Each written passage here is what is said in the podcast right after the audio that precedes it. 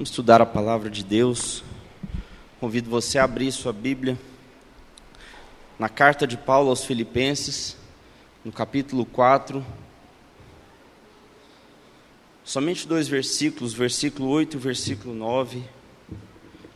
Paulo aos Filipenses, capítulo 4, versículo 8 e o versículo 9. O texto sagrado diz assim: Finalmente, irmãos, tudo que é verdadeiro, tudo que é respeitável, tudo que é justo, tudo que é puro, tudo que é amável, tudo que é de boa fama, se alguma virtude há e se algum louvor existe, seja isso que ocupe o vosso coração, o, vosso pensamento. O que também aprendeste recebeste, e ouviste e viste em mim, isso praticai, e o Deus da paz será convosco. Senhor, mais uma vez, suplicamos que o Senhor fale aos nossos corações, agora pela meditação na tua palavra. Mais do que a minha capacidade de argumentar, que seja o teu Espírito Santo falando aos nossos corações e trazendo vida, gerando transformação de verdade, de fato, para um caminhar com o Senhor no nosso dia a dia. Só o Senhor pode fazer isso e aplicar essa palavra aos nossos corações. Por isso que eu oro suplicando e pedindo mais uma vez, seja conosco. É a nossa oração em nome de Jesus. Amém. Quantos de nós começar com a água melhor? Quantos de nós na vida não buscamos ou não queremos ter paz? Quantos de nós não vive, não luta, não busca de alguma forma no seu trabalho, na sua família, com seus amigos, encontrar paz. Claro que se eu fizer pergunta, todos vão levantar a mão e dizer: eu, eu quero ter paz. Eu busco ter paz na minha vida. Quando eu falo de paz, eu, eu sugiro um exercício. Faça você agora o exercício assim. O que, que é um, uma ideia que te traz paz? Eu vou te falar um pouquinho da minha. O que, que vem na minha cabeça quando eu falo assim? O que, que é, que, que é para você ter paz assim por algum instante? Para mim, seria numa beira de rio. Eu vou fechar o olho para imaginar melhor. Para não ver vocês aqui, mas para ver uma beira de rio. Eu pescando. Entrando um peixinho bom, se, se possível. Se não entrar também, tá bom, a gente faz um churrasco. Com algum grupo ali de amigos. Eu estou falando e já pensando assim, quando é que é a próxima pescaria? Com os rios do jeito que estão cheios aí, não vai dar. Mas a gente imagina cenário, talvez você está imaginando rio, peixe, não, pelo amor de Deus, passou para uma praia, um lugar de sol e banho de mar. Beleza, vale também ou para outros paz pode vir, ou nós podemos pensar em paz a partir de lugares ou de circunstâncias que realmente são relaxantes, descansam, são boas. Mas, na verdade, não necessariamente esse cenário, esse lugar que a gente pensa ou a gente imagina, porque ele não tem ali estresse, porque ele não tem ali um trânsito maluco, porque ele não tem ali conta para você pagar, boleto, boleto, boleto, porque ele não tem preocupação ali com a Covid, porque ele não tem. Esse cenário, a gente imagina algo realmente que nos traz paz. Mas muitas vezes nós encontramos paz não por circunstâncias favoráveis ou circunstâncias que nos ajudem, porque mesmo num lugar desse, mesmo num cenário desse, você pode estar lá, mas preocupado com o boleto, preocupado com o que, meus filhos devem estar fazendo na hora dessa, hein? Preocupado com seus pais, ou preocupado com alguma doença, ou preocupado com qualquer circunstância, ou com qualquer situação. Ou muitas vezes nós pensamos em paz relacionada a alguns projetos nossos de vida. Por exemplo, quando eu tiver uma estabilidade financeira, eu vou viver mais em paz. ou quando eu conseguir, aí para os mais jovens, né? Quando eu conseguir me formar na faculdade, construir minha família, sair da casa dos meus pais, que está muito turbulenta, eu vou ter paz na minha vida. Ou então, no meu contexto, é pensando já assim, na formação dos meus filhos. Ou depois também eu vou estar preocupado e pensando na formação dos meus netos. O problema desse caminho, o problema desse caminho, de que quando eu tiver uma estabilidade financeira, é que nós corremos o risco de estar muito mais perto de cair no pecado da avareza, por exemplo, do que um dia sarciarmos com o quanto nós temos.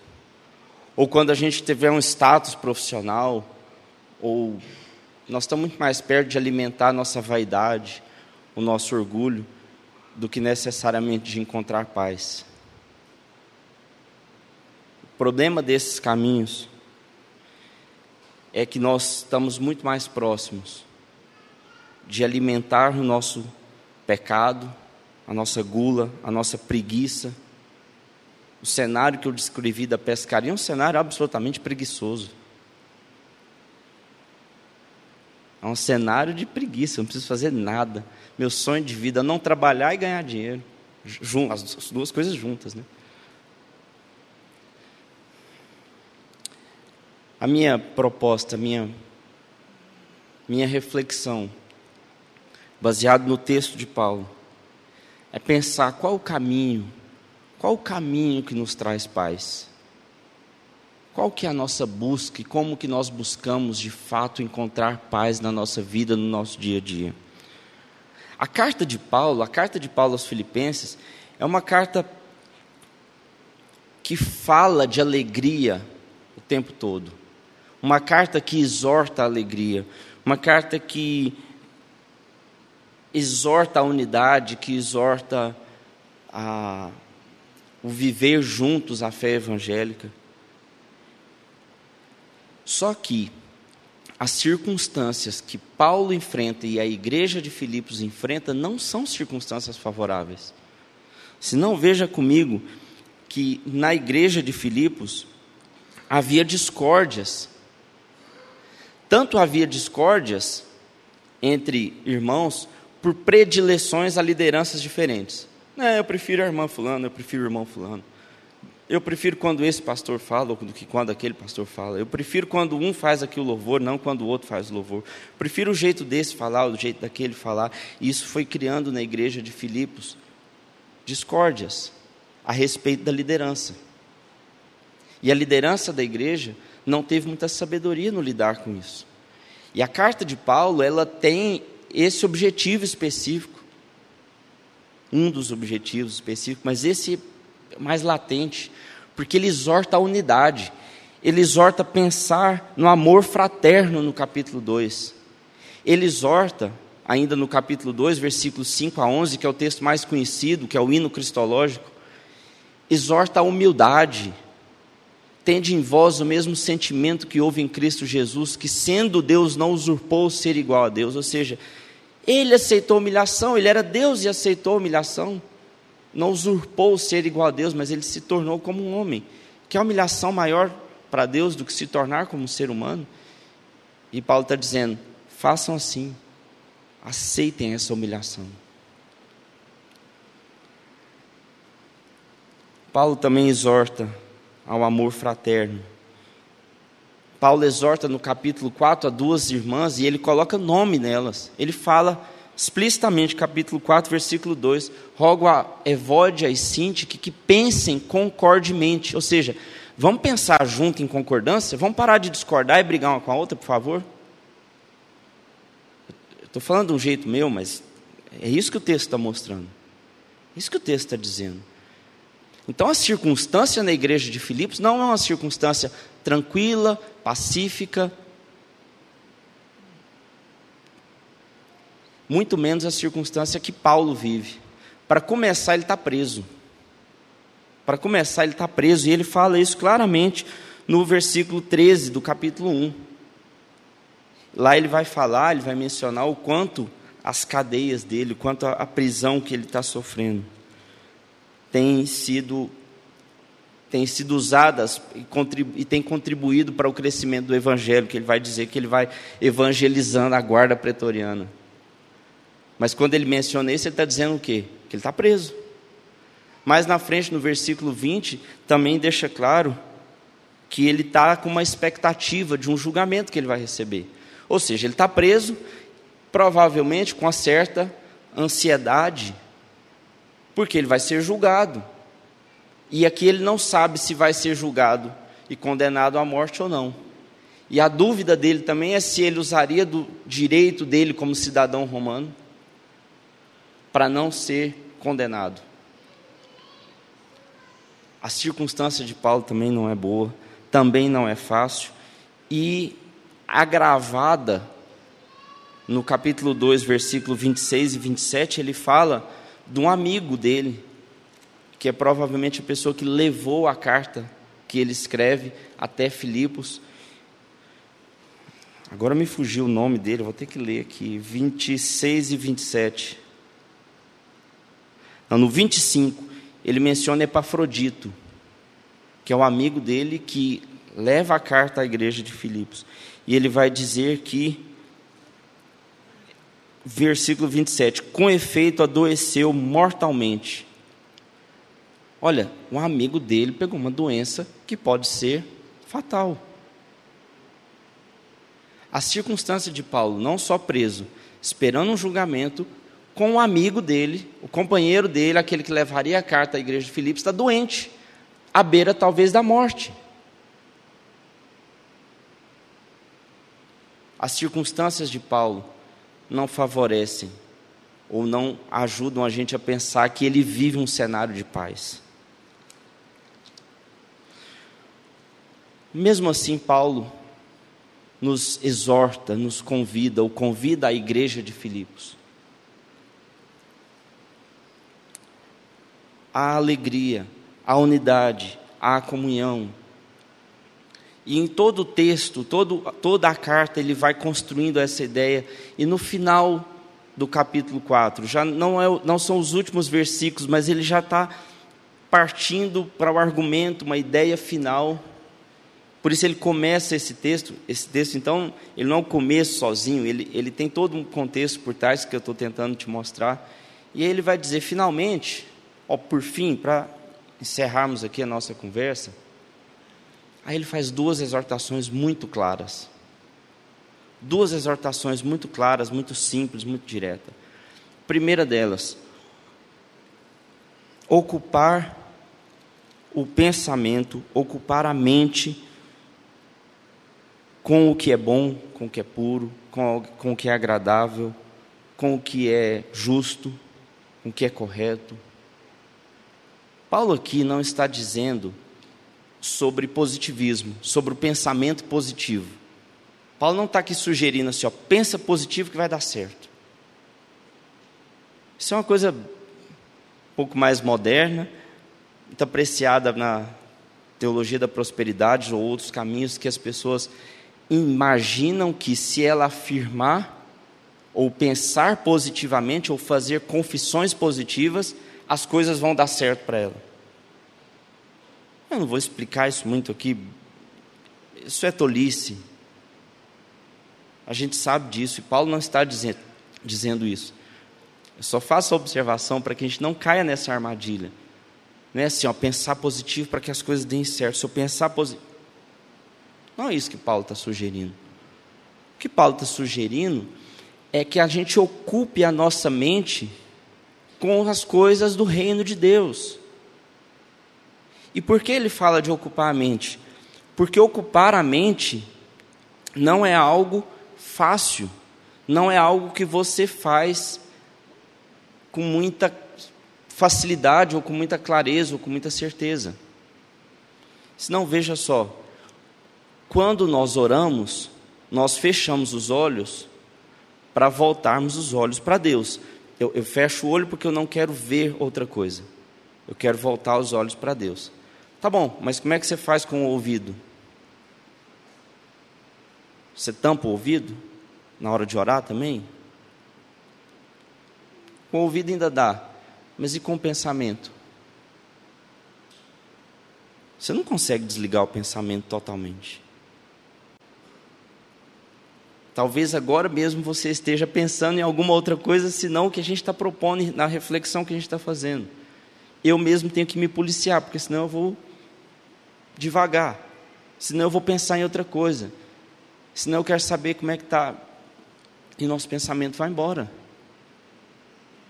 Se eu chamo você a fechar os olhos para a gente orar, você pode estar tá com os olhos fechados, com um semblante de quem está contrito orando, mas seu pensamento pode estar longe, porque você não controla tão bem o seu pensamento.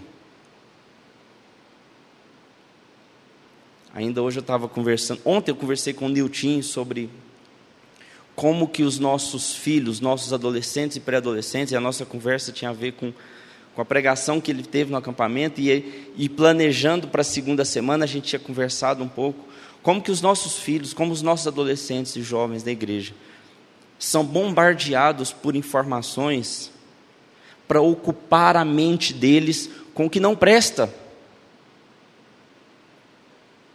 Se algum dia você faz uma pesquisa, usando aqui o celular, que é o que a gente faz e usa o dia inteiro, relacionado a alguma coisa de consumo, sei lá, eu quero, um, eu quero comprar um computador. A partir daquela pesquisa sua, você é bombardeado por informações para que você compre um computador. Aí aparece uma propaganda de uma loja, aparece uma propaganda de outra loja, e aquilo não sai, não para, não para, fica o dia inteiro no seu celular. Tentando ocupar a sua mente para você consumir aquilo que vai te trazer satisfação, realização. Agora pensa como que é isso com o consumo de coisas que não prestam, e eu não quero abrir essa janela para esse diálogo agora. Mas a gente falava sobre prostituição. Como que os nossos jovens, nossos filhos são bombardeados, bombardeados para que a mente deles seja ocupada por pornografia. Não é uma coisa explícita, é uma coisa sutil, que vai sendo construída a partir de uma pesquisa que foi feita, ou a partir de uma foto de Instagram que tem algum ar, algum tom de sensualidade. Pronto. Eles estão prontos para te oferecer um mundo sobre isso. Isso vai envolvendo, isso vai te envolvendo e toma conta totalmente da sua mente. Percebe como dominar a nossa mente, controlar o nosso pensamento e ainda mais na contramão, porque o, o que o mundo nos chama é, é para destruição, é para ocupar a mente com o que não presta para ocupar a mente com o que nos destrói, para ocupar a nossa mente, o nosso tempo, com, com coisas que não levam a nada. Pior, que levam sim, mas que levam à destruição. Então o que Paulo está falando é muito sério.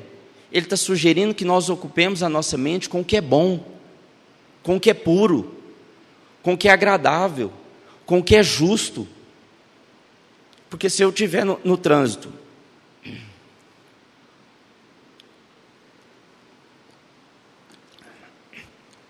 Se eu estiver no trânsito e tomar uma fechada, um motoqueiro passar louco assim na minha frente, eu não vou ocupar minha mente com o que é bom, eu vou ocupar minha mente com vingança. Eu estou jogando bola, o cara me dá uma cotovelada, o que, que eu, eu paro de jogar? A minha mente, a partir daquele momento do jogo, é pensar na vingança. Como é que eu vou devolver aquele cotovelo na cara do outro? Ou a partir do momento em que eu tenho uma briga, uma discussão com alguém, a minha mente começa a se ocupar com o que, que eu vou fazer para fazer mal para aquela pessoa, tanto quanto ela fez para mim. Precisa ser alguém distante, não. Seu marido foi grosseiro com você, você vai dar uma patada de volta. E a, às vezes você não vai dar a patada, mas você fica remoendo aquele mal, mas que ódio, que raiva daquele falou daquele jeito. Controlei minha mente e minha língua agora. Mas percebe? A nossa tendência é ocupar a mente com o que não presta, e Paulo está nos chamando a ocupar a nossa mente com o que é bom, com o que é puro, com o que é agradável, em oposição a ocupar a nossa mente com as coisas que nos levam ao mal, que nos levam à destruição. É um exercício simples, é difícil de fazer. Não é fácil. Eu imagino que é, assim, a ideia é igual malhar. Você começa a fazer um regime, começa a perder um pezinho lá, perdeu, perdeu, malhou, fez muito esforço, perdeu meio quilo. Aí você vai em um jantar de Natal ali, de final de ano, você, você ganha aquele meio e mais um de volta. Aí é mais uma semana para perder mais meio, ou seja, a conta nunca fecha, está sempre em ascendente. Ou então você treina durante um ano e ganha, ganha massa muscular, estou melhor, estou mais forte, perdi aqui, estou legal. Um mês que você desiste, parece que você perde tudo e mais um pouco. É desse jeito, gente. Eu, por isso eu entendo que a, a mensagem aqui de Paulo, a fala de Paulo, o texto está nos exortando a ocupar a mente. Ocupar com o que é bom, com o que é justo, com o que é agradável. Com o que é de boa fama. Porque senão nós vamos sendo arrastados e levados pelo reino das trevas. Se você não ocupa a sua mente com as coisas do reino de Deus, ela vai ser ocupada com os valores e as coisas do reino das trevas. É simples assim. Não tem meio do muro. Tem em cima do muro. Tem de um lado ou de outro.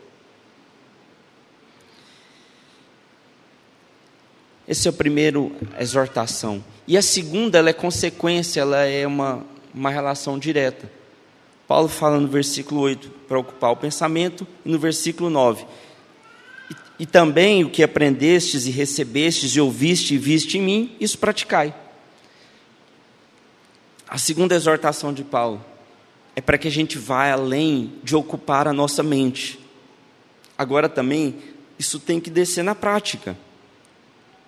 Ocupar a mente com a consciência de que eu preciso perdoar é algo maravilhoso. Mas eu preciso de ir lá e pedir perdão eu preciso de ir lá e ter, além de verbalizar perdão, eu preciso de ter atitudes reconciliadoras com aquele com quem eu ofendi ou fiquei ofendido. A, a pergunta, a, a, questão que Paulo levanta é que ele, o que vocês aprenderam, receberam, ouviram e viram em mim, isso praticai. A, a pergunta pode ser: o que, que é que eles receberam, ouviram e viram em mim? Olha, teremos que estudar tudo que Paulo ensinou, que se remete a diretamente tudo que Jesus ensinou. E tudo que Jesus ensinou, não vou fazer uma exposição longa, mas Jesus ensinou sobre o amor ao próximo. Isso é simples. Jesus ensinou sobre o perdão. Isso é simples. Não é simples de executar, não é simples de fazer. É simples de saber. Nós estamos aqui, nós estamos estudando a Bíblia. Nós estamos vivendo aí vida cristã há muito tempo. Alguns talvez mais novos, mas você já vai sendo instruído nisso. Sobre essa tensão entre reino de Deus e reino das trevas, a gente sabe. Perdão é do reino de Deus. A amargura é do reino das trevas. Tem muita dúvida. Então é praticar aquilo que a gente já sabe, aquilo que a gente já ouviu, aquilo que a gente já viu, aquilo que a gente já aprendeu. Em Paulo, talvez a gente teria que ter a coragem, eu teria que ter a coragem de dizer isso aqui, como eu, como eu disse essa semana para os meninos da equipe lá no acampamento. Falou, vamos, faz aqui junto comigo, faz o que eu estou fazendo. Não é porque o que eu faço é perfeito, mas é porque nós vamos caminhando junto. E aí junto a gente corrige um ao outro e vai acertando aqui os caminhos. É esse é o sentido que Paulo dá. Não é dizer, ó, oh, eu sou um exemplo máximo, sejam meus seguidores, ponto final. É, sejam meus seguidores como eu sou de Cristo Jesus. Aí faz sentido, aí nós estamos juntos. E o que Paulo está propondo nesse segundo ponto é que nós encontramos, que nós encontramos amor, perdão, misericórdia, graça, que nós encontramos verdade, que nós encontramos humildade, que nós encontramos justiça. também de uma forma prática. Também no nosso dia a dia, também com que nós na forma com que a gente trata funcionário que trabalha com a gente. É na forma com que eu trato alguém que me deu uma fechada no trânsito, em vez de xingar de volta ou qualquer coisa assim. É, é ocupar a mente e já dirigir de uma forma que traz paz, que traz. É educar os nossos filhos, ou nos relacionarmos com o nosso cônjuge, ou com os nossos pais, ou nos relacionarmos no trabalho, praticando, colocando em vida essas coisas que nós aprendemos. E eu faço a pergunta: qual que é a consequência disso? E daí? Se eu consigo viver isso, o que, que eu tenho? O que, que eu ganho com isso? Ler o versículo, final do versículo 9. E o Deus da paz será convosco. Simples. Aqui não é uma ação retributiva, do ponto de vista assim, ó, se você for bonzinho, Deus vai te dar uma benção, se você for malzinho, Deus vai te castigar. Não. Aqui é uma relação de consequência de causa e consequência. Se eu planto o que é bom, eu vou colher o que é bom. Se eu planto ofensa a alguém, alguém de volta vai me ofender alguma hora também. Plantando o que é bom, às vezes as pessoas te fazem o mal. Imagina se só plantar o mal. A nossa relação, a nossa construção é de plantando o que é bom, construindo o que é bom, a gente vai naturalmente encontrando um caminho de paz. Tratando essas pessoas com respeito, com dignidade, com amor, com perdão, nós vamos encontrando um caminho de paz. Porque o Deus da paz vai ser conosco. E é isso que Paulo está falando para uma igreja que está dividida sobre liderança. Uma igreja que não vive um ambiente pacífico. Uns preferem um, outros preferem o outro e fica lá puxando a corda cada um para um lado. E aí provavelmente não sai do lugar, né? É, é cabo de guerra com forças iguais. Cada um puxa para um lado, o negócio não sai do lugar. O que Paulo está dizendo é: vamos puxar junto, para o mesmo lado, que nós vamos encontrar paz na nossa caminhada. Eu não acho que a nossa igreja vive esse contexto como a igreja de Filipos. De verdade mas eu acho que nós vivemos na nossa vida situações e conflitos que nós precisamos de plantar reino de Deus para colher reino de Deus. Nós precisamos de plantar os valores do reino para colhermos para colhermos paz na nossa vida, independente de circunstâncias. Nenhum mal, nenhum mal em tirar férias, em sair para pescar, como eu estou aqui falando, e, e querendo, e desejando já. Mas não é isso que vai trazer paz. Nem um mal em querer ter uma casa legal, mas não é isso que vai te trazer paz. Nenhum mal em querer ter uma família legal, bonita, estruturada. Nenhum mal nisso, mas não é isso que vai te trazer paz. Nenhum mal em querer ter um bom emprego, um bom salário, um reconhecimento por ser um bom profissional. Nenhum mal nisso, mas não é isso que vai te trazer paz. Essas verdades nós já conhecemos, essas verdades nós já sabemos, mas eu trago como palavra de Deus para o nosso coração hoje, para a nossa igreja hoje, porque mesmo sabendo disso, a gente investe no que é errado. E aí a exortação, vamos junto, investir nos caminhos que nos levam à paz. Vamos investir juntos no reino de Deus. Queria chamar você para fechar os olhos e orar. A minha oração é para que você encontre paz na sua caminhada. Mas a minha exortação é para que você transforme a sua mente, exercite a sua mente, exercite a sua prática de vida, o seu dia a dia. Para uma conversão aos valores do reino, isso vai sim transformar a sua vida. Muito obrigado, Senhor, pela tua palavra. Obrigado porque o Senhor é Deus conosco, é Deus presente é Deus da paz.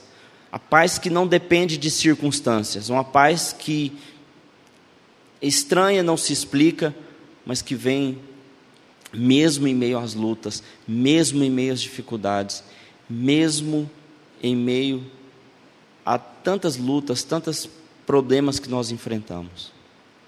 Nós suplicamos que o Senhor venha sobre nós e nos ajude a encontrar paz no nosso dia a dia.